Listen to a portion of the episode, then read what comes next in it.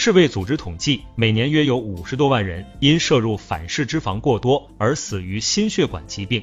反式脂肪酸是什么？大家可能都以为自己没吃过。我们平时休闲、周末、节假日出去游玩，尤其是孩子和年轻人最爱这些食物。您不信，我就把最常见的反式脂肪酸含量较高的一些食物给大家列出来看看，看看您究竟有没有吃过反式脂肪酸。第一类，西式快餐。比如汉堡、披萨、三明治、炸鸡块、薯条等，这是小朋友的最爱，也是年轻人为了节约时间经常选择的，更是多年前我们认为的西餐，直到现在仍是很多年轻人以及小朋友的最爱。第二类糕点类，比如起酥点心、奶油蛋糕、蛋黄派、泡芙、凤梨酥、蛋挞、松饼、甜甜圈、萨琪玛、夹心饼干、威化饼干、曲奇饼干、夹心面包等。这些日常小点心以及西式糕点、传统点心，更是老少都喜欢。第三类油炸食品，比如油条、炸薯条、炸薯片、炸鸡、油炸麻花、油炸馍片、油炸方便面等油炸食物。凡是高温油炸的食物，大部分都含有较高的反式脂肪酸。第四类甜品，比如可可脂巧克力、奶糖、雪糕、冰激凌、奶茶、咖啡伴侣。这些食品主要也是年轻人喜欢的食物。第五类其他，如色拉酱、花生酱、香甜爆米花等。这些食物虽然没有上述四种食物那么受大家欢迎，但也是反式脂肪酸含量较高的食物。相信绝大多数人不但吃过这五大类食物中的几种，甚至十几种，也相信大多数人喜欢上述食物中的大部分食物，甚至是一部分人的最爱。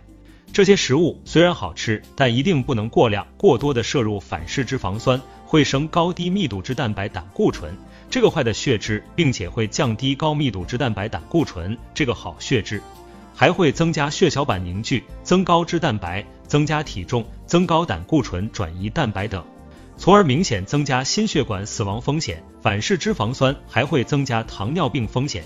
增加肥胖风险，影响孩童发育，影响生育，减退记忆力等危害。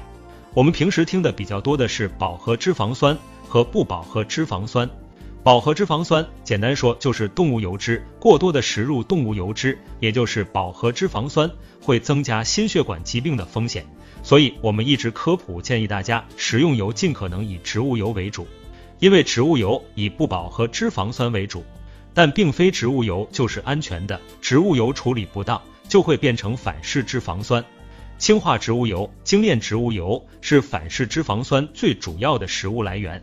天然反式脂肪酸可忽略不计。研究表明，乳制品和反刍动物肉制品中反式脂肪酸的含量一般都比较低。牛奶、乳制品、牛羊肉的脂肪中可发现百分之一到百分之八的反式脂肪酸。这类天然的反式脂肪酸对于人体是否有害，并没有明确的定论。目前普遍认为，这类天然的反式脂肪酸对人体的危害较小。氢化植物油室温下能保持固态形状，可以保持食物外形美观。在油炸食品时，油烟也少。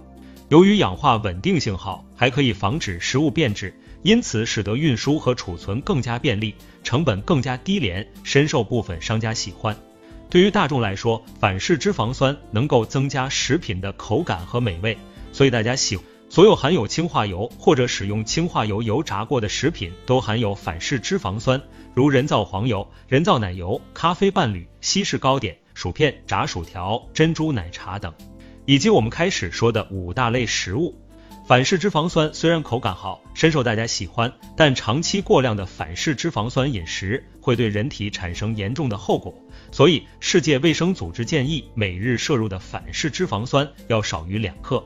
我国居民膳食指南也建议我们每日摄入的反式脂肪酸要少于二点二克，并且世卫组织计划二零二三年在全球食品供应中停用反式脂肪酸。生活中不要觉得这些食物好吃就使劲吃就多吃，长期多吃这些食物，说不定哪天就发生心脏病、心肌梗死、脑梗死、高血脂等等疾病了。日常生活尽可能减少油炸食品、西式快餐、各种点心、甜品。如果是去商店购买的食品，我们要学会看外包装。